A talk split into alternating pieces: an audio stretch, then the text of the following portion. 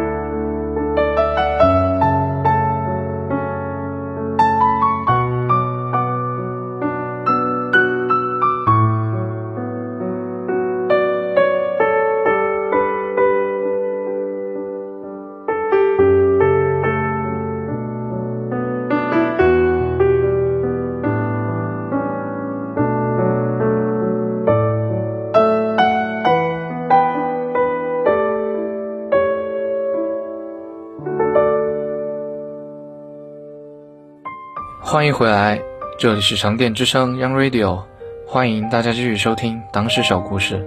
下面我们来继续了解这个故事。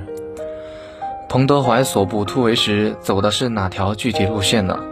在中共党史资料出版社出版的《井冈山革命根据地》一文中，记载了当时是遂川县少年先锋队队员突围战斗的亲历者李丁年的自述。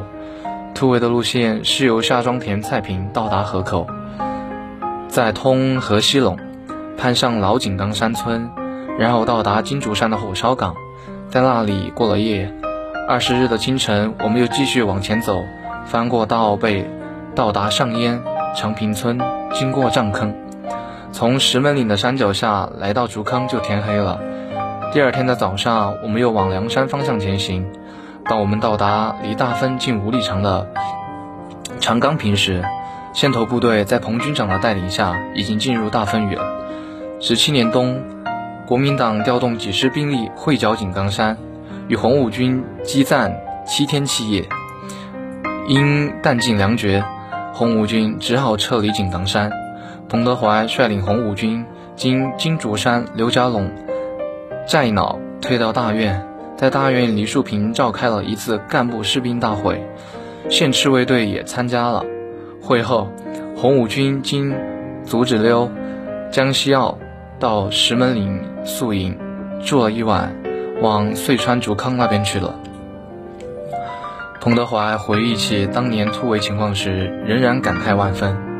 我和贺国忠在次平集合了三个大队，特务排及后方勤杂人员五百多人，在敌从曾包围的中突围。如果不突围，当然会全军覆没。但红军留下了伤病残员、妇女、小孩一千余人，要突围出敌军重包围城，则部队要在前面开路。又要在后面掩护，真是不容易。从井冈山主峰腹地的悬崖峭壁处，在猎人和野兽爬行过的小道上攀行了一天一晚，算是突出敌人的第一层包围圈。加之时值严寒，天下大雪，高山积雪持续，我的干粮、炒米丢失了，我不愿别人知道。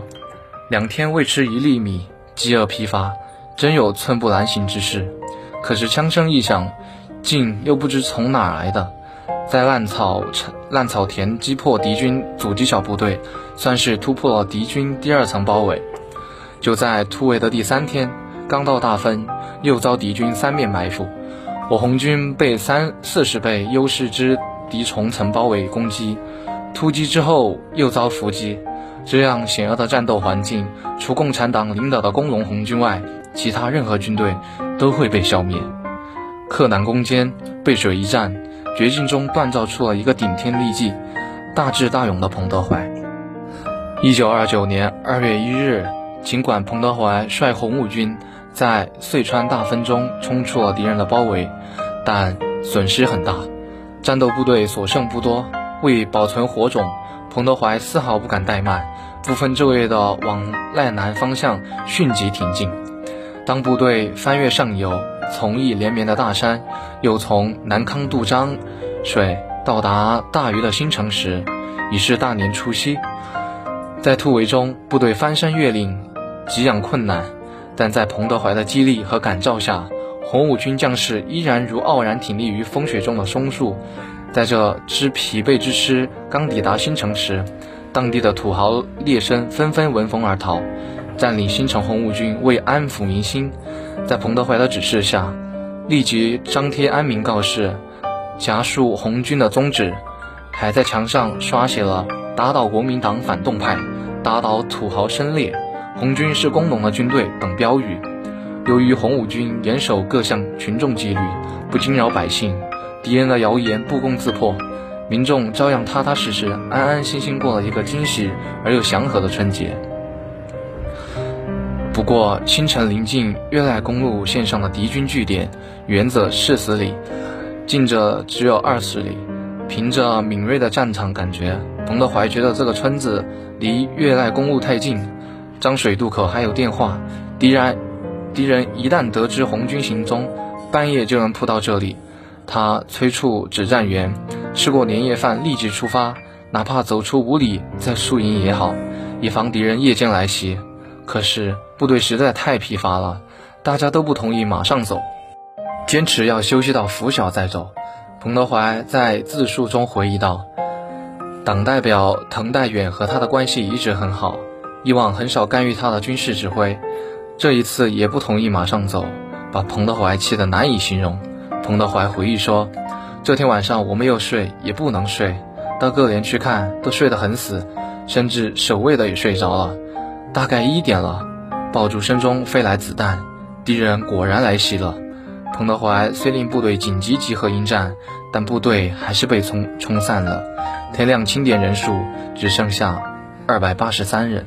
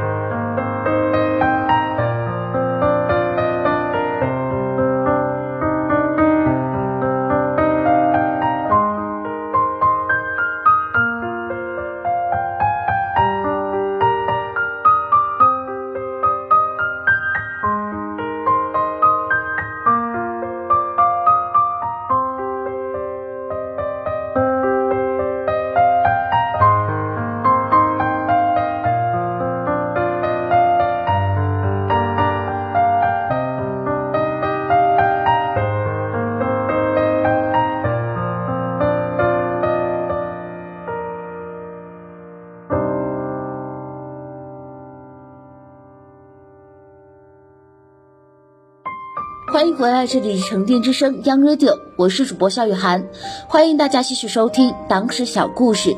下面我们继续了解这个故事。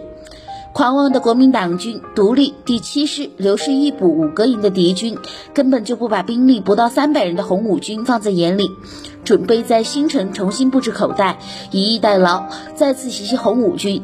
又一次处于危险境地的彭德怀决定绝地反击，转守为攻，奔袭于都城。是夜，暮色沉沉，红五军一路马不停蹄，连续十八个小时急行军，行程一百五十余里，于半夜到达禹都城外。守城敌军做梦都没有想到，红军会来得如此之快，根本没有防备。不到三个小时，红五军就胜利结束了战斗。此役全歼敌军一个主力营和地主民团数百人。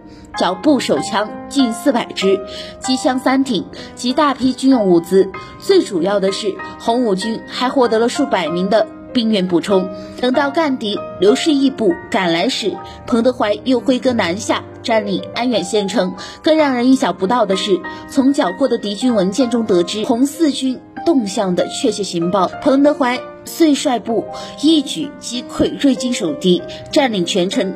这一系列的战斗，极大的推动了赣南地区斗争形势的发展，使原来鼓吹井冈山共匪不堪一击的扫荡报，也不得不发出彭匪行动诡异莫测，欲要全歼，实非易事的哀叹。四月一日，朱德、毛泽东回师赣南，翻山越岭，到达瑞金。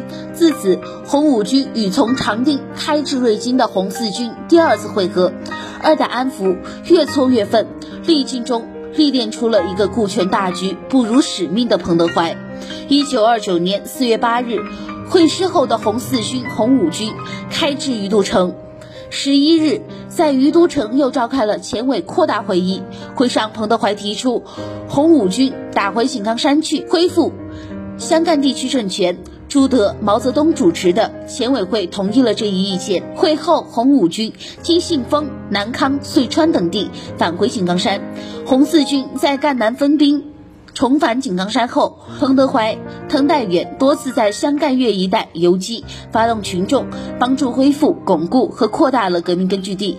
为此，彭德怀还在中国工农红军第五军军委给湖南省委的报告中，以各地革命民众的情绪为题，报告了红五军所经各地的情况。他写道：“红五军游击所经过的区域颇大，湘东、湘南。”赣南、赣西、赣北、粤北共三十余县，期间留下了不少动人的战斗故事。一九二九年六月下旬，红五军在彭德怀的率领下，从湘粤赣边境游击后，经南雄、大余等地返回井冈山，先后攻克江西遂川和临冈县城。之后，边界特委和红五军军委举行联席会议，特委主张红五军进攻安福县城，以孤立永兴。莲花两地的国民党军，彭德怀认为我军久战兵疲，尚未休整，加之敌力量过强，即便取得安福，也不易巩固。如攻而不克，更增加了困难。滕代远也认为攻打安福县城的时机还不够成熟，为此，彭德怀建议红五军的行动应向遂川、太和霍查林发展。安福县城虽小，但城墙坚固，易守难攻。敌军一个营的兵力情报也不一定确切，另外还有不少民团。况且安福附近吉安城有敌金汉鼎一个师部和一个旅，永兴、莲花县城各一个旅两个团。如我军攻城，敌势必从永兴。莲花、吉安三面来支援。由于当时红五军是边界特委领导和节制，加之多数同志坚持打，彭德怀只好接受特委的决定。会后，红五军奉命进攻安福，再去县城十五公里的盐田。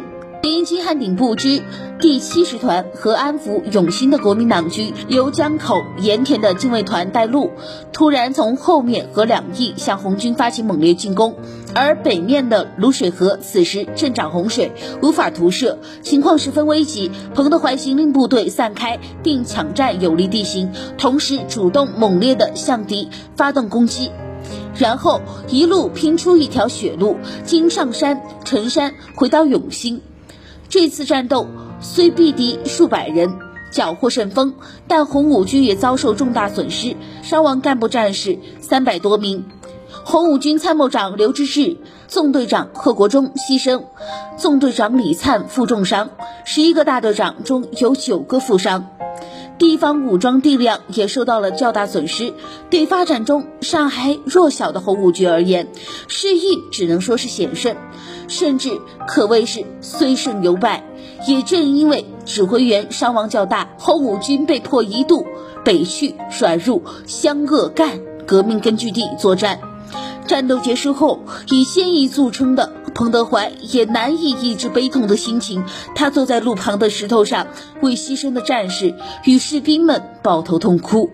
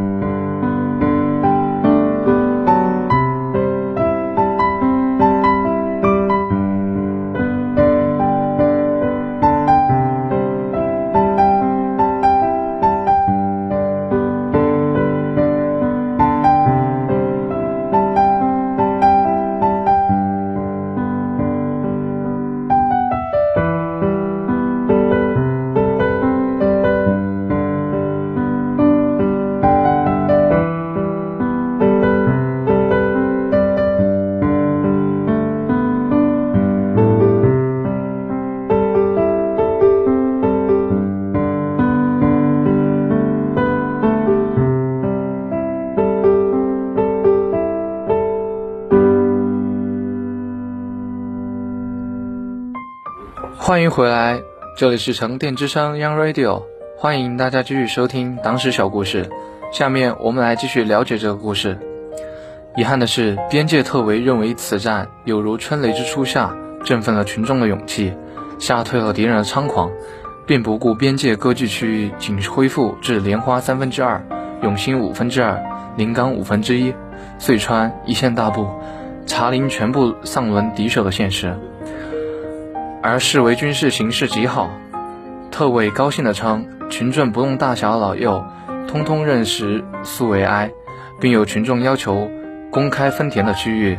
为此，还专门撰写了关于湘赖边界五至八月工作对中央的报告，呈送中央军委，甚至因此而忘却不久地方组织皆承认过去的错误，并愿力遵决议执行的承诺。”从而导致中共中央对湘赖边界形势有了某些误判，也使得之前好不容易才厘清的地方，党组织盲盲动主义思想又渐渐滋生。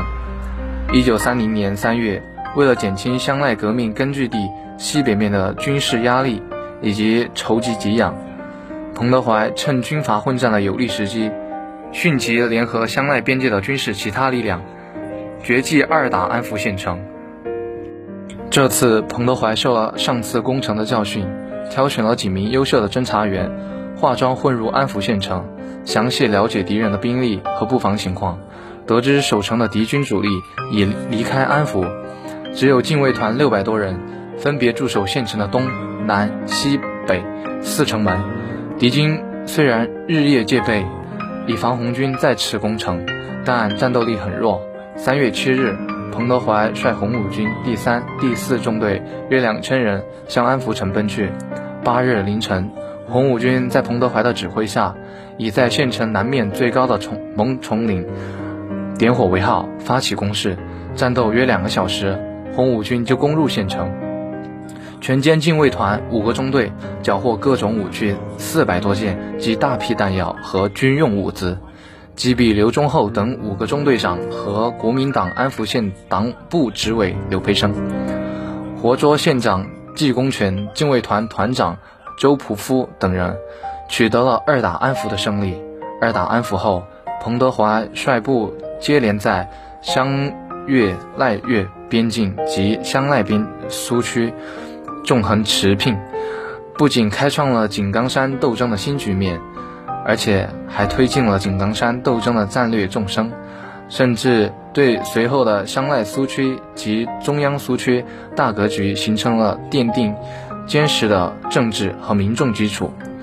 从彭德怀率红五军上井冈山，坚守井冈山，到突围后又重新恢复井冈山根据地，历时一年多，这是井冈山时期不寻常的一年，也是最艰苦的一年。